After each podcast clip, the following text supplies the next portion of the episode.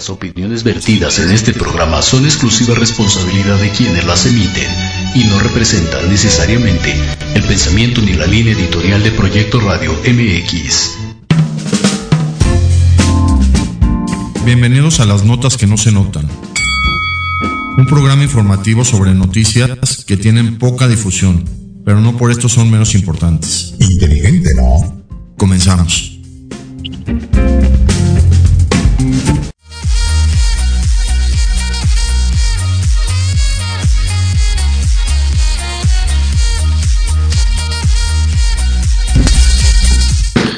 Buenos días, hoy lunes 16 de enero del 2023.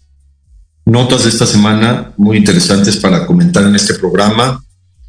La primera nota, el 13 de diciembre pasado se conmemoró el Día contra la Lucha contra la Depresión, que esto es muy, muy interesante. No se conmemora el Día de la Depresión, se conmemora el Día de la Lucha contra la Depresión, que esto es muy interesante de analizar porque hay que luchar contra la depresión porque es un, un bache para la humanidad. Siempre ha sido un problema la depresión desde tiempos antiguos. Se sabe que hay descritos casos de depresión desde la Biblia, desde textos antiguos, desde los egipcios. La depresión siempre ha existido, es un estado mental que, que ha sido difícil de superar en muchas épocas, aunque también hay que reconocer que la depresión ha sido motivo de superación en muchísimos casos, por ejemplo, en los textos. Hay textos que se han utilizado para, para superar la depresión, como los salmos del rey David, el mismo rey David que sufrió depresiones muy fuertes, y los salmos finalmente son textos de muchísima capacidad de superación, escritos por el rey David en sus momentos de depresión. Se habla también de depresión en la Biblia, de, de casos importantes como por ejemplo José, el hijo de Jacob, que a pesar de que era el faraón de Egipto, era el siguiente del faraón de Egipto, cuando vio a sus hermanos se puso a llorar, lo dice la Biblia claramente que, que José lloró, y la depresión ha existido con la humanidad durante toda la, la, la historia. Y este 13 de diciembre se conmemora el Día de la Lucha contra la Depresión, que en la actualidad ya sabemos que existen muchísimos métodos mucho más efectivos para tratar la depresión que antes. Ya existen medicamentos antidepresivos muy seguros y existen muchísimas terapias, incluyendo la logoterapia y las terapias de contención y muchas terapias psicológicas y psicoanalíticas para tratar la depresión y que la gente pueda superar este estado de ánimo. Solo comentar que, claro, la Segunda Guerra Mundial era un estado depresivo en Europa terrible, terrible la, la depresión que existía en Europa por el Tratado de Versalles, por el hambre que había, por todos los problemas que hubo en Alemania. Entonces Hitler decidió que sus soldados tomaran anfetaminas. Y las anfetaminas todos sabemos que son estimulantes que quitan la depresión. Se dice que Hitler cuando subió al poder en 1933 mandó fabricar 35 millones de tabletas de, de anfetaminas. El problema con las anfetaminas que utilizaban los soldados en Alemania es que causaban tolerancia, dependencia y continuamente la gente necesitaba tomar más anfetaminas para lograr su estado de ánimo. Y esto fue un problema durante la Segunda Guerra Mundial y sobre el uso de las anfetaminas. Después de las anfetaminas comenzaron a utilizarse otros, antidepresivos que se derivaron, fue muy interesante, de tratamientos para la tuberculosis. Se empezaron a utilizar tratamientos para la tuberculosis que daban alegría.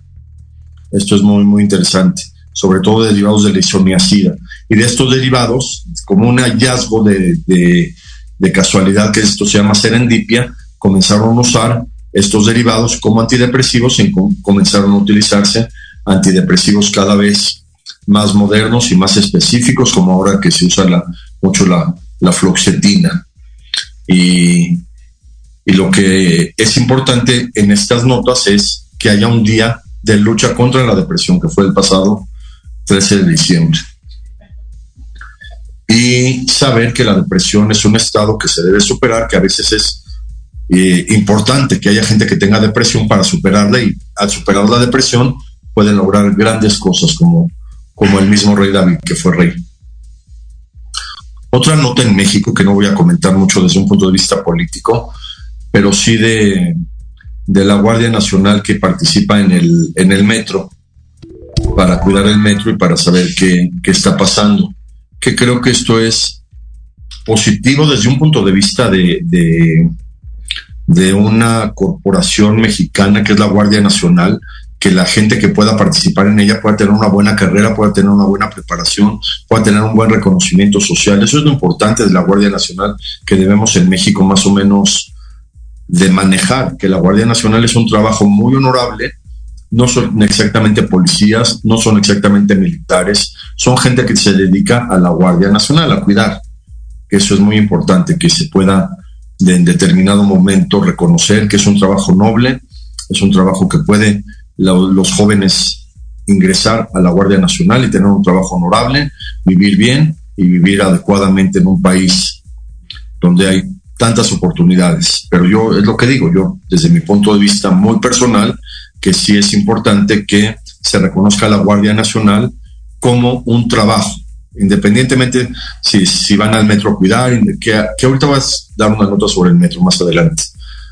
Pero pero esto de la Guardia Nacional finalmente se debe de ver como un trabajo impresionante para mantener a la juventud en un buen sistema de laboral, en un trabajo honorable, en un trabajo digno, con uniformes bien, con trabajos bien. Me imagino que deben de tener buena alimentación, los de la Guardia Nacional deben tener buen lunch, buena comida.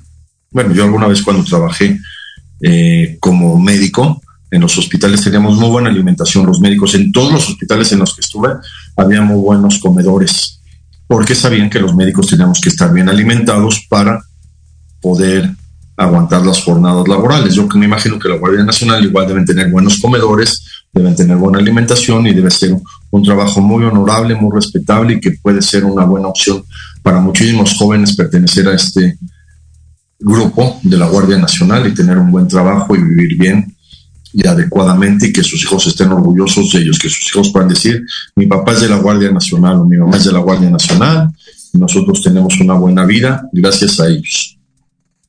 Otra nota de esta semana que todos lo vivimos y todos lo, lo, vimos, que vinieron a visitar el presidente de Estados Unidos, Joe Biden, y el, bueno, es primer ministro de Canadá, Trudeau, a México, Justin Trudeau, vinieron a hacer una visita muy interesante.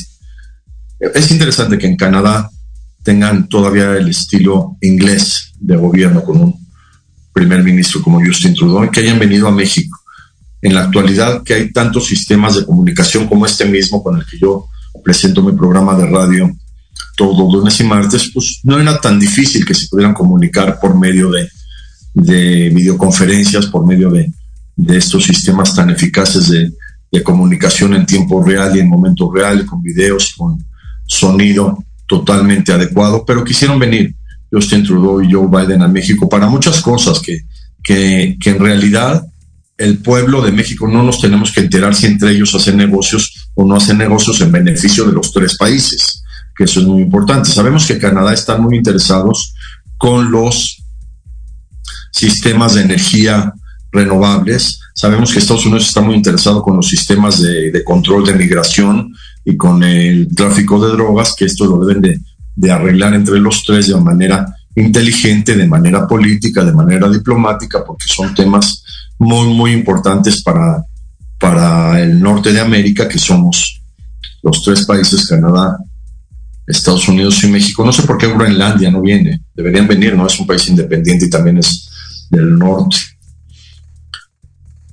y manejar esta situación de, mejorar a los tres países en beneficio de los tres países, en beneficio de todos y para que se controlen los problemas que hay tristemente en estos países. Y si Canadá sigue insistiendo en que México debe utilizar sus, sus sistemas de control ambiental para generar energía, que lo hagan de una manera con mucho más diplomacia y con negocios acorde a México para que si son en México, que México gane, ¿no?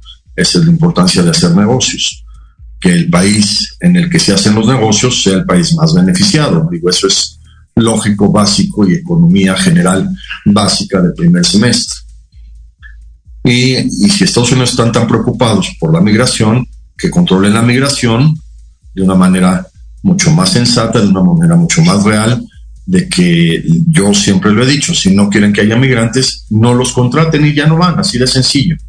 Ya no habría migrantes ilegales, de lo que voy a hablar también en, en, uno, en unas notas siguientes sobre el dinero que ganan los migrantes. Y, y, lo más grave, lo más grave de todo, que yo creo que es lo que más se debe de tratar, es el control de las drogas, porque las drogas pueden acabar con una generación entera de, de humanidad si no se controlan a tiempo y si cada vez hay drogas más fuertes que generan mucho más actividad mental con menos dosis, pero con mucho más efectos secundarios, como sabemos que puede hacer el, el fentanilo.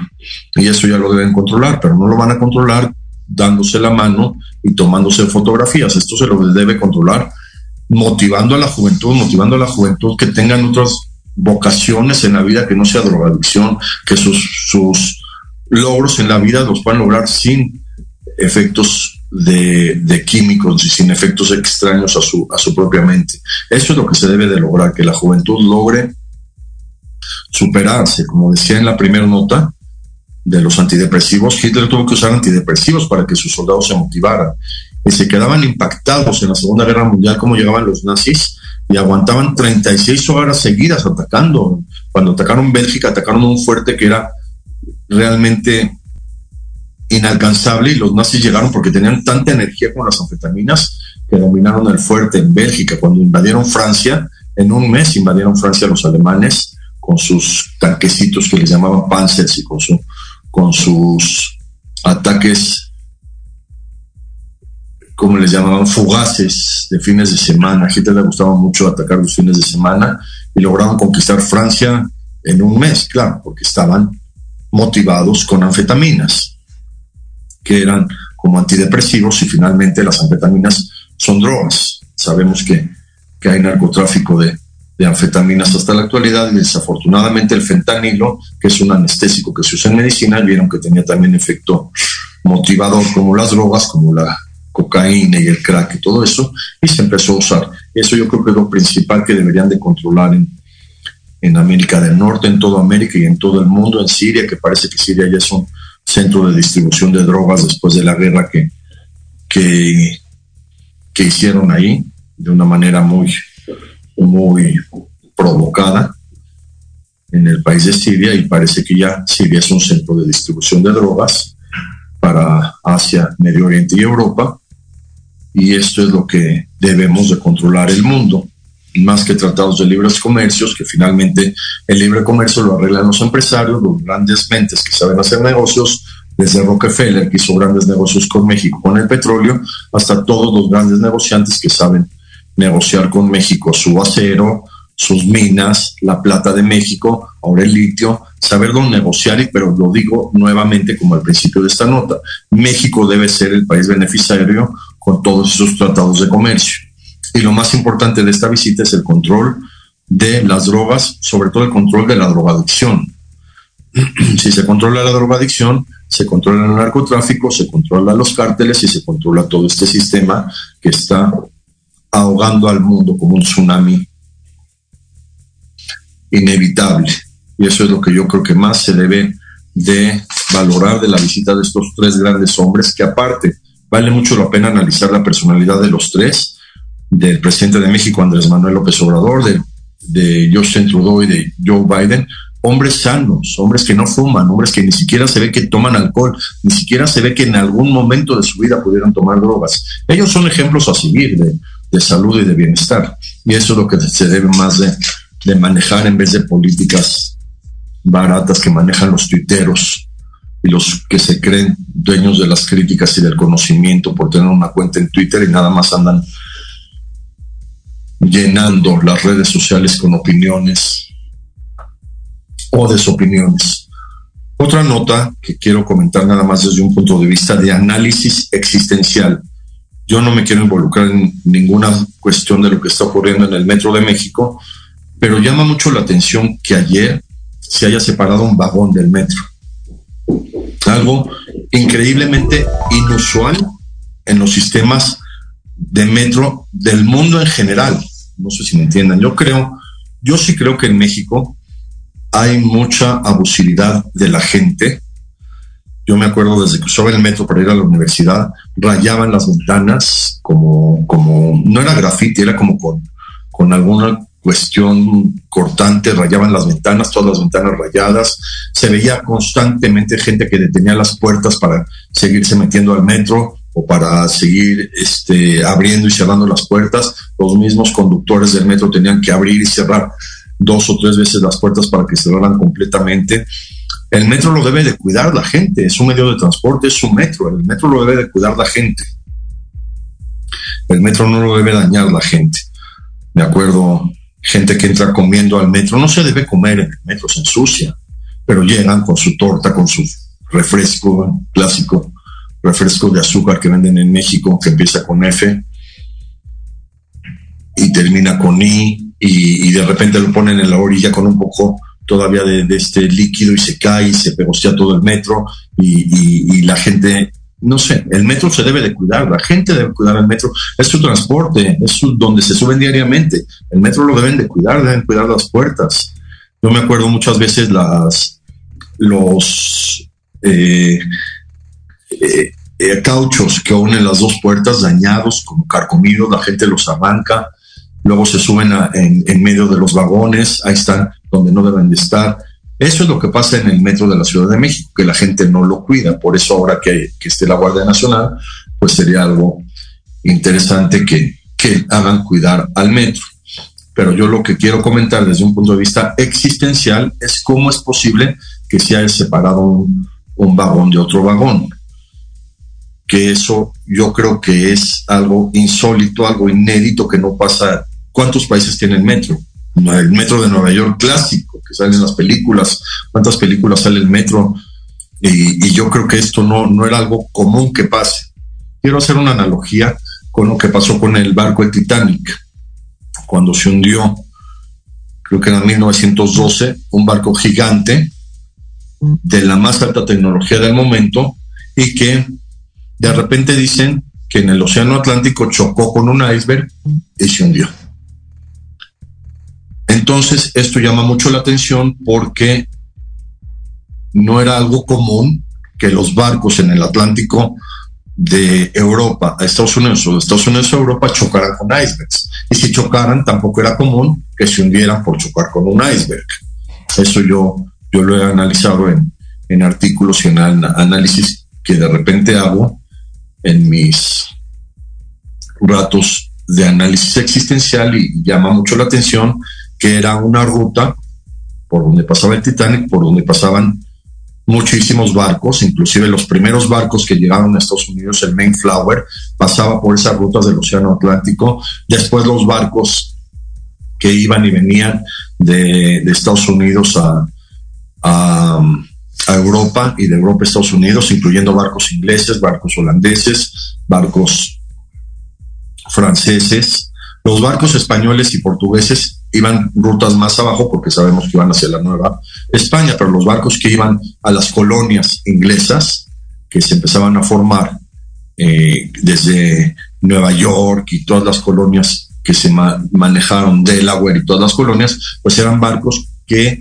cruzaban por la zona que cruzó el Titanic y no se oía que los barcos chocaran con icebergs y se hundían. Tampoco se escucha que el metro se separe en los vagones y y pase lo que pasó ayer, de que de repente se separan los vagones. Digo, esto no, no, no, no suena que sea falta de mantenimiento, suena que, que es algo inusual, como el Titanic que se quedó como una teoría conspiracional. Otro tema de México que quiero comentar, muy interesante. Claro que México el peso está súper fuerte delante del dólar, llega a estar hasta en, ventanilla en 18, 19 pesos. ¿Por qué pasa esto? Esto lo quiero analizar muy rápido en, este, en estos minutos de, de análisis de este programa de notas.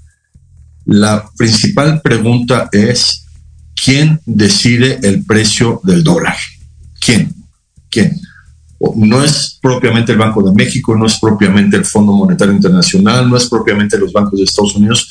¿Quién decide que el dólar en ventanilla se venda a 19 pesos y sea tan importante? ¿Y cuál es el beneficio de esto? ¿Y por qué ocurre esto? ¿Por qué?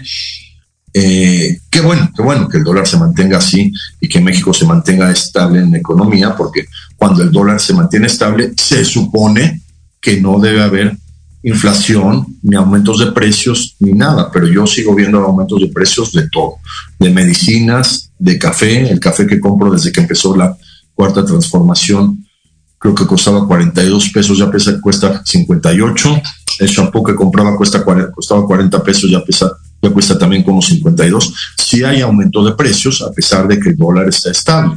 Eso es lo que no se entiende porque es un parámetro, un parámetro fundamental de que si el dólar está estable no debe haber inflación ni aumento de precios de nada, ni desde un shampoo, ni desde un café, ni de un coche, ni de una propiedad, cuando el dólar está estable. Pero eso sabemos que no ocurre porque hay muchos intereses ajenos a que el dólar esté estable y al contrario, esté bajando su precio en cuestión del, del peso mexicano. ¿Y por qué ocurre esto? Lo quiero analizar desde un punto de vista también existencial.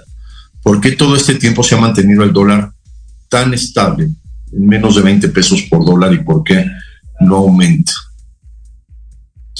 El presidente, cuando fue la, la marcha, de que hizo una conferencia muy importante. Él dijo que hay en Estados Unidos 40 millones de mexicanos viviendo allá. Y las remesas de México, no tengo el dato exacto, pero son alrededor de 60, 70 mil millones de dólares al año. Entonces, ¿qué pasa desde un punto de vista de control de precios? Si el dólar no aumenta, esos 70 mil millones de dólares que llegan a México, o más creo, no no es más dinero. ¿Cómo, cómo puedo explicar? Si el dólar aumentaría, sería mucho más dinero el que pudieran mandar los mexicanos a México que si el dólar es estable. No sé si esa sea la razón por la que el dólar se mantenga estable frente al peso, pero es una razón muy sólida de analizar de que finalmente es una medida de control para que todos los mexicanos que mandan su dinero a México manden el mismo dinero y en México les alcance para comprar lo mismo o menos, porque en México sigue habiendo inflación, a pesar de que el dólar esté igual, y eso es muy interesante. Si en México, si en Estados Unidos se manda un millón de dólares a México, todos sabemos en la actualidad que son 19 millones de pesos. Si el dólar aumentaría a 21, sería por cada millón de dólares 21 millones de pesos y alcanzaría mucho más en México para tener mucho más gastos con 21 millones que con 19 millones de pesos, independientemente de la inflación o no. Por eso el dólar creo que se mantiene muy, muy estable frente al peso por todo el dinero que se manda en remesas, que como se dice políticamente en la actualidad es, el principal ingreso de México en cuanto a la escala de, producción, las remesas, y por eso se mantienen tan estables y por eso inclusive baja el, dólar de precio, porque las remesas ya no alcanzan para comprar tantas cosas como se alcanzarían si el dólar estuviera más caro. Es una teoría que dejo en este programa para analizar los que les gusta analizar la, la economía, la macroeconomía, la microeconomía y todo lo que significa el uso del dinero, porque finalmente el mundo gira alrededor del dinero. Duele, duele analizarlo, duele pensarlo, duele reconocerlo, pero el eje de traslación de la Tierra alrededor del Sol es de dinero. El eje de rotación no, el eje de rotación es más, más, de más divinidad, el día, la noche, es más, más grande. Pero el eje de traslación del mundo sí es alrededor del dinero. Seguimos después del corte con notas muy, muy interesantes también que han sucedido esta semana.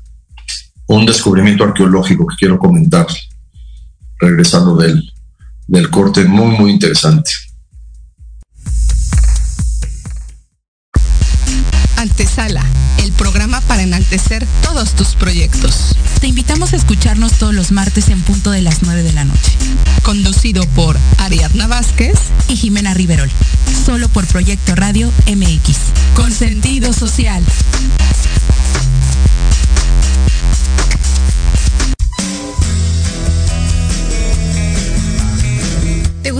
Hijos fueran adultos exitosos? ¿O qué tal tener una mejor relación con ellos? Todos necesitamos un apoyo de vez en cuando, ¿no crees? Soy Ana Trulín, subdirectora del Instituto UFI. Acompáñame todos los martes de 7 a 8 de la noche en De la mano con tus hijos y descubre cómo relacionarte con ellos desde el corazón. Por proyectoradiomx.com con sentido social.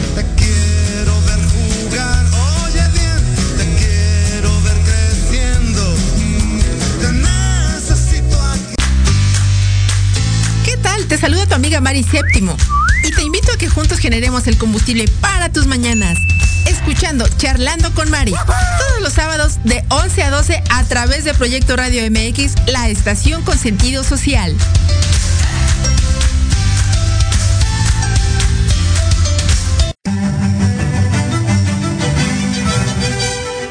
Invito a escuchar todos los martes de 11 a 12 del día tu programa Historia en general. donde hablaremos de temas históricos novedosos y de gran interés de México y del mundo. Solo por Proyecto Radio MX con sentido social.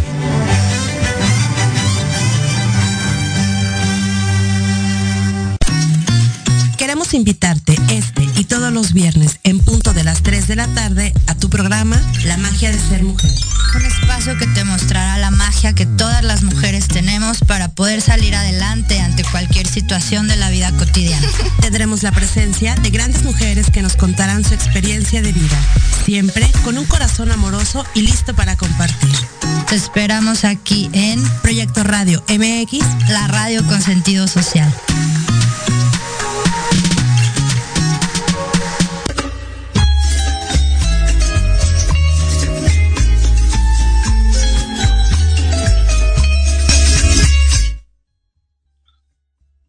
Seguimos con estas notas de la semana muy interesantes de por qué el dólar se mantiene tan estable y hacer un análisis personal de por qué en México tiene que haber inflación constante de los precios, por qué se tienen que aumentar los precios básicos del súper, sobre todo constantemente. Algo duro, algo duro de entender y algo duro de, de recapacitar. El robo hormiga es un problema en México que existe desde, desde muchos decenios, siglos tal vez, que eso significa que entran a una tienda y se, roban algo. Eso, eso es un problema porque los distribuidores y los compradores tienen que aumentar precio por cada producto que la gente se lleva sin pagar, tienen que aumentar el precio de los demás productos para compensar ese, ese precio. Es un, es un problema que existe en, en el mundo, en el mundo en general, ¿eh? Esto no es solo en, México. Yo alguna vez que pude estar en, en Israel, en una zona religiosa, había una tienda de dulces, pero de, de cuestiones de una vecindad de muy religiosos, muy, muy religiosos. Y en la tienda había varias cámaras para que, eh, de dulces como a granel, que la gente podía llevar, pesar y estar comprando. Entonces le dije al dueño, oye, ¿por qué hay cámaras si se supone que este es un barrio muy religioso y la religión prohíbe robar? Y me dice el señor, pues por los niños. Le dije, pues por los niños son los que menos tendrían que robar si reciben educación religiosa de la Biblia, que la Biblia en sus diez mandamientos dice, no robarás. Porque en pleno Israel, en una zona religiosa, debe haber cámaras en las tiendas. Es una, una filosofía humana muy, muy difícil de entender, muy difícil de, de manejar y esto en México es muy, muy difícil. Una cuestión que en México duele, duele cuando hay alguna, algún problema social o algún, alguna cuestión climática, por ejemplo, un terremoto, una, o una inundación o, o una manifestación muy fuerte, se supone que si se sabotean las tiendas para beneficio de las personas, no es delito. Eso es muy difícil de entender. ¿Por qué? Porque tampoco se debería. También vemos como en México cuando se voltea un tráiler con mercancía, la gente va por ella y se la roba como se supone que es un accidente y el accidente ya es pérdida de la mercancía, la gente se puede llevar la mercancía. Lo vemos cotidianamente en los, en los, en los noticieros, como cuando se volca un tráiler con mercancía, la gente se la lleva. Eh, cervezas, refrescos, hasta animales, Eso es algo muy, muy difícil de entender, pero eso lo único que hace es que cuando los, los productores tienen que volver a vender sus productos, los tienen que vender más caros para recuperar esas pérdidas que existen. Otra nota muy, muy interesante de arqueología, arqueología que quería comentar. Descubren en Cisjordania, que es parte de los territorios ocupados de Israel, donde está también Belén, en una ciudad que se llama Jericó, acaban de descubrir una iglesia del siglo VI de la época bizantina. Esto me pareció sumamente interesante si lo quieren leer en las noticias de, de Israel, que a veces hay notas muy, muy positivas, muy interesantes en Israel también. Y esto me pareció increíble que en pleno Cisjordania, una zona donde habita gente de muy alto nivel, finalmente en los territorios ocupados hay universidades, hay gente muy preparada, tanto en Cisjordania como en Gaza, hay ingenieros, hay arquitectos, hay doctores, hay hospitales, hay universidades, hay de todo en los territorios ocupados como países totalmente modernos. Y se me hizo muy interesante que en pleno siglo XXII, XXI, pero en el año 2023, descubran una iglesia casi, casi en perfectas condiciones del siglo VI de la época bizantina.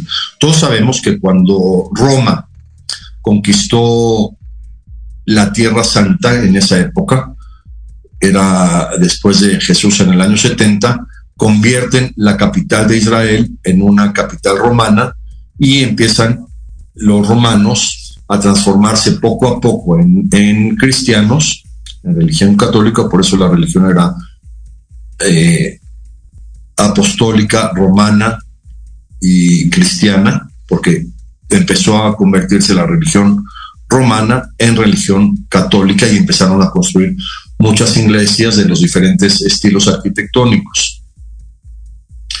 Desde, desde el Renacimiento comenzaron ya los, los, las grandes edificaciones que, que, existen en Europa de las grandes iglesias, pero esta de la Edad Media del siglo VI en Israel, en Cisjordania era todavía de, del tipo bizantino. ¿Y qué pasó en Israel? ¿Por qué esta iglesia pasó inadvertida? Y, casi casi se construyeron encima ciudades y la acaban de, de, construir. Lo que pasa es que cuando llega el imperio turco a Israel por el año 1300, el imperio turco otomano es lo mismo. El imperio otomano quería de alguna manera dominar Israel con la religión islámica con la religión musulmana y que no se llevara a cabo en Israel la religión católica. Por eso hacían sus construcciones encima de todas las cuestiones que pudieran haber sido católicas. Y es lo que pasó, que el Imperio Otomano construyó encima de esta iglesia la ciudad de Jericó, la reconstruyó porque Jericó existe desde la Biblia. Y construyeron una ciudad otomana, musulmana, y esta iglesia no la encontraron hasta ahora, que esta semana que la descubrieron. El Imperio Otomano se puede considerar de los más poderosos de la historia del Imperio Turco porque surge a partir de Constantinopla. Todos sabemos que Constantinopla fue un imperio muy, muy importante, creado por Constantino, que finalmente era del Imperio Romano. Constantino construye Constantinopla increíblemente, donde era Troya, la ciudad de Troya que sí existió. Encima de Troya construyen Constantinopla. Después el imperio turco, que tiene mucho más poderío, conquista Constantinopla en el año 1453 y el imperio otomano trata de desvanecer todos los vestigios de Constantinopla, construyendo encima de ellos, incluyendo lo que hicieron ahorita en, en Jericó, en Cisjordania, donde encontraron esta iglesia. Y así ha sido siempre la, la, la humanidad. Un imperio, cuando surge un imperio, trata de dominar al imperio construyendo encima de él, es lo que pasó en México, ¿no? También con las grandes construcciones que, que se hizo con el imperio español encima de las construcciones de los aztecas, por eso encontraron el, el templo mayor, ¿no? Debajo de, de las construcciones de, del centro. Y esto es lo que también ocurrió en, en Jericó, construyen toda una ciudad otomana o turca, y ahorita que empiezan a hacer excavaciones en Cisjordania, encontraron una iglesia casi, casi en perfectas condiciones. Si leen esta nota es fantástica como, como encuentran esta iglesia del siglo VI en Cisjordania. Jericó es cerca de Belén, donde nació Jesús, que era una ciudad árabe. Cuando nació Jesús, En esa época no existía la, la religión musulmana, obviamente. Mahoma fue hasta el siglo VI, me parece. Pero antes, eh, claro que existía la religión árabe. De Abraham tuvo descendencia de los árabes y, eran, y, Jesús nació con una familia árabe en Belén. De hecho, la palabra Belén es árabe. Y así fue como escondieron a Jesús. En México se lleva a cabo muy interesantemente la rosca de reyes, que esconden al bebé, igual que escondieron a Jesús, porque el rey, el gobernador de, de ahí, que se llamaba Herodes, dijo que tenían que asesinar a todos los niños porque había nacido un niño muy importante. Entonces escondieron a Jesús los árabes. Esto es muy importante de analizar desde un punto de vista histórico. Gracias a los árabes y después se lo llevaron. Se llevaron a Jesús a, al Tíbet y a Egipto, conoció muchos secretos de la religión de Egipto, pero fueron los árabes los que salvaron a Jesús. Ahora es increíble cómo los países que llevan la religión de Jesús le hacen guerra a los países árabes, porque gracias a los países árabes pudo existir la religión católica gracias a que salvaron a Jesús. Otra nota de esta semana que ya todas las semanas, todos los días es lo mismo, la guerra de Ucrania. No sé cuánto dinero donó Estados Unidos a Ucrania para la guerra por medio de la visita de- del presidente de Ucrania a Estados Unidos, Vladimir Zelensky, pero todo ese dinero vale la pena analizar. El hijo de Donald Trump por ahí dijo que, que era creo que 10 veces más de lo que iba a costar el muro entre México y Estados Unidos, el dinero que dieron a Ucrania. Y finalmente el muro entre México y Estados Unidos, según Trump, era un, un muro para pacificar, para evitar la migración ilegal. Y lo que dieron a Ucrania es muchísimo más dinero. Y lo que habría que analizar, yo lo analizo desde mi punto de vista, es qué se hace con tanto dinero. Finalmente son negocios. Comprar armamento, comprar misiles, comprar tanques, comprar uniformes, comprar botas, pagarle a los soldados. Finalmente es negocio. La guerra es negocio, la guerra siempre ha sido negocio y finalmente con todo este dinero hay gente que hace negocio y hay gente que, que se que gana mucho dinero como en todas las guerras. Yo sí quiero imaginar cuánto ganan los que hacen uniformes militares. ¿Cuánto ganaron en la Segunda Guerra Mundial los que hacían los uniformes para los reclusos de los campos de concentración, que no solo eran judíos, estos pijamas a rayas que le llamaban rayas grises y blancas, quién hacía esos uniformes, quién los vendía y quién ganaba todo ese dinero de, de la industria textil. Y igual ahora, igual ahora, pues finalmente los, los soldados que están peleando en la guerra entre Rusia y Ucrania, pues están usando uniformes, calcetines, ropa interior, botas, sombreros, cascos, pues alguien los fabrica y alguien gana dinero. Ese es el, a veces el propósito de muchas guerras. Dicen por ahí que en la Segunda Guerra Mundial los que fabricaron los paracaídas, las telas de paracaídas, que se volvieron multimillonarios, que incluso de repente fueron eh, los aliados, sobre todo de Estados Unidos, a soltar a los paracaidistas en un campo donde estaba lleno de, nazis con ametralladoras. Los nazis dijeron, ¿qué están locos o qué? Esto es como dispararle a- a las palomas. Están cayendo en paracaídas con ametralladoras. Los, los mataron a todos, pero finalmente el negocio de los paracaídas sí funcionó y sí ganaron todos los que compraron telas, todos los que fabricaron telas y todos los que vendieron los paracaídas a todos esos soldados que se echaron inocentemente en un bosque donde estaba lleno de, alemanes con ametralladoras. Muy conocida esa historia de los, de los paracaidistas. Que, que los mismos alemanes dijeron, ¿para qué? ¿Para qué los lanzan? ¿Saben que estamos aquí? ¿Para qué los lanzan? Pues para vender los paracaídas y ganas muchísimo dinero con la industria textil. Otra nota muy interesante de arqueología también. Descubren en Guatemala, vean qué interesante nota, ¿eh? una ciudad maya de 1.700 kilómetros cuadrados.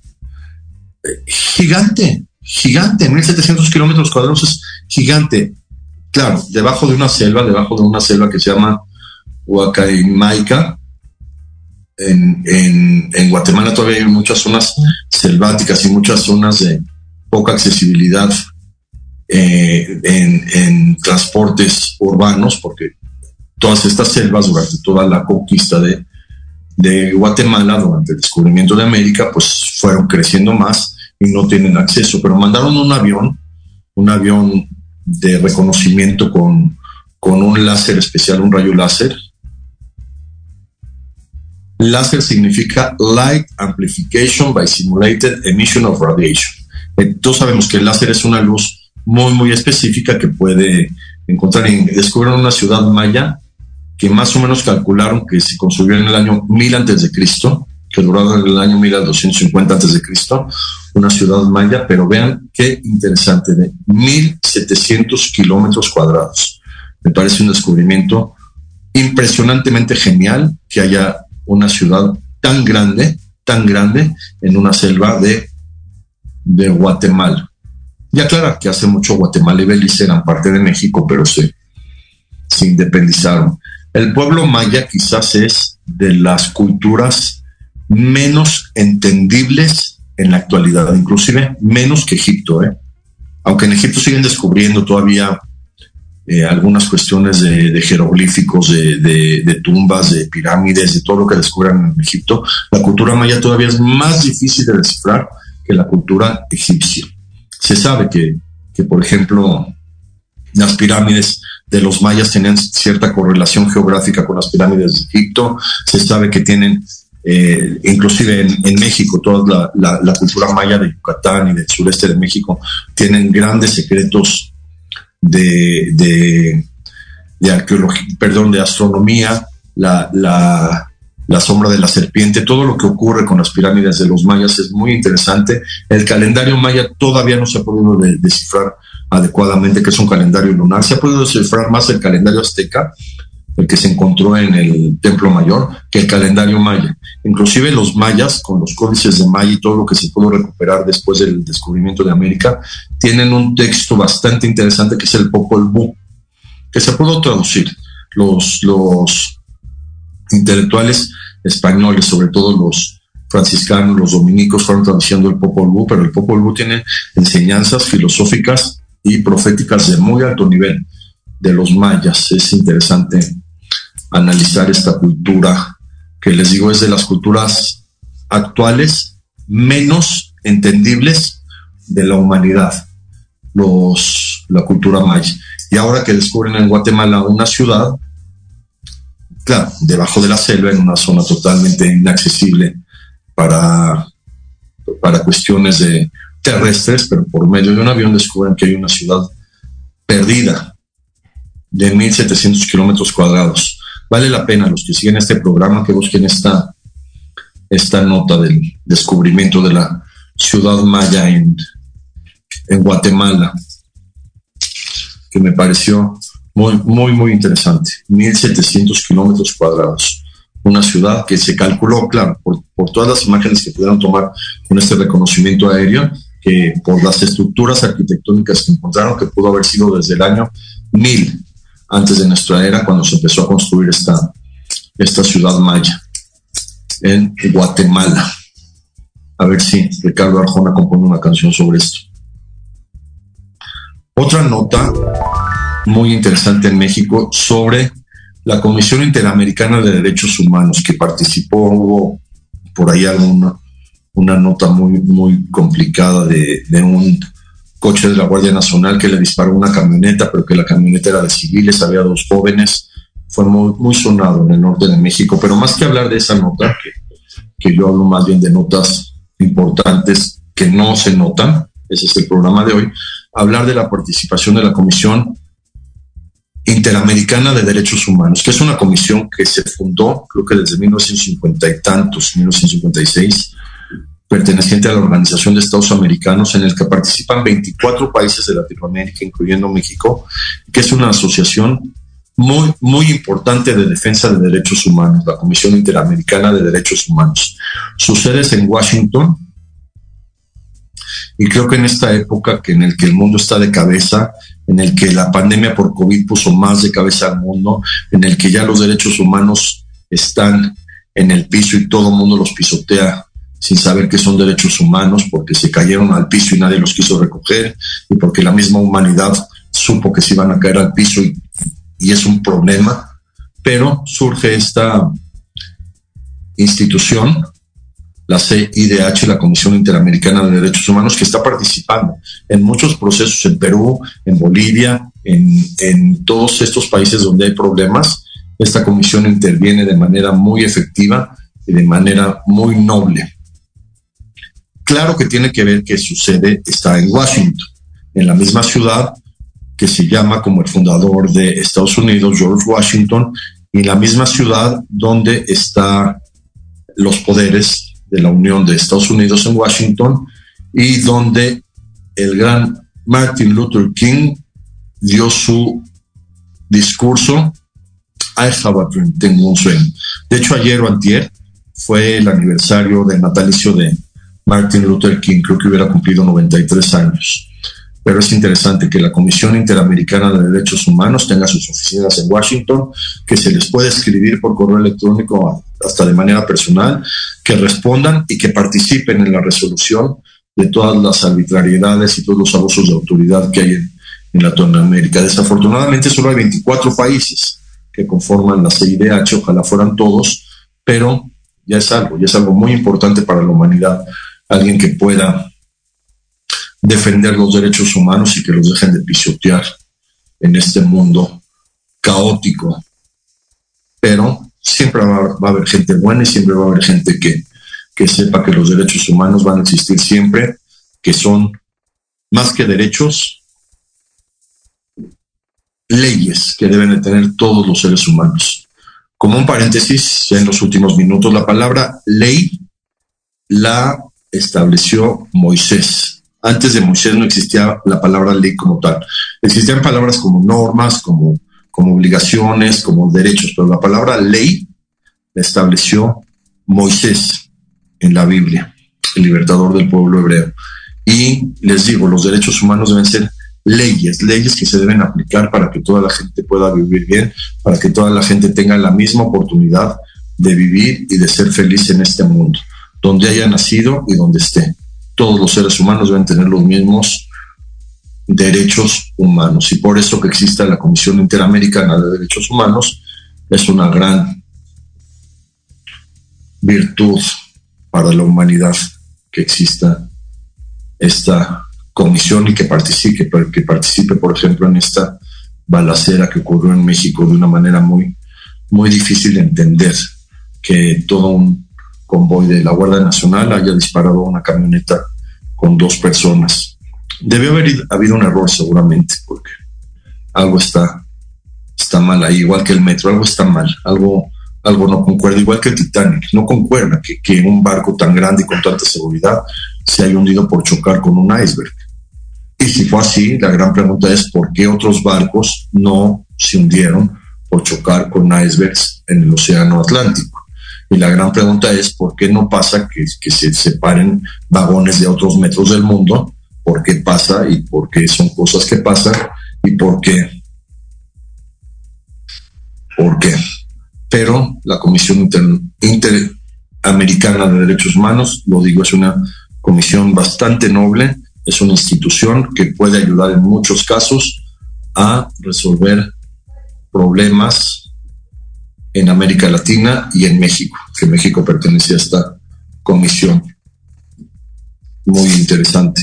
Y los últimos minutos, hablar de esta iglesia de, de Cisjordania, que ojalá que teniendo los países mucho más reconocimiento arqueológico puedan llegar por medio de esta gran labor a tener paz, sobre todo Cisjordania con Israel, que ya firmen la paz y ya finalmente entre los dos podrían tener mucho más ganancias económicas de, de, turismo. En Cisjordania sabemos que está Belén, donde nació Jesús, ahí está oficialmente el lugar del pesebre donde, donde nació Jesús. En Cisjordania también está la tumba de, de la matriarca Raquel del pueblo judío, quedó en la parte de Cisjordania cuando Isaac Rabin quiso arreglar eso. Hay un muro, un muro que, que divide a Palestina de, de Israel o a los territorios ocupados de Israel y pues sería muy interesante que si el mundo se empiece a interesar en, estos hallazgos arqueológicos como una iglesia del periodo bizantino en pleno Cisjordania, pues puedan abrir más las fronteras y finalmente haya turistas interesados en conocer esta iglesia, en conocer el, el lugar donde nació Jesús y finalmente que haya una plusvalía económica bastante alta como la hay en México con el turismo y pueda Israel y los territorios ocupados tener más amabilidad entre ellos y poder ganar mucho dinero del turismo, porque finalmente el turista gasta por gusto, el turista gasta y el, y el que se dedica al turismo vive bien y todo el mundo estaría bien. Eso sería muy interesante. Por último, es fascinante México, como la quebrada de Acapulco, un centro turístico impresionante. Hay tantas familias de gran alto nivel que viven del turismo de Acapulco. Esto es lo que deberían hacer en Cisjordania, vivir del turismo y dejar de tener problemas existenciales con sus vecinos israelíes. Nos vemos mañana en el programa de historia. Voy a hablar del presidencialismo en México, un tema muy, muy interesante de los presidentes de México. Y el próximo lunes nos vemos otra vez en las notas que no se notan. Muchas gracias.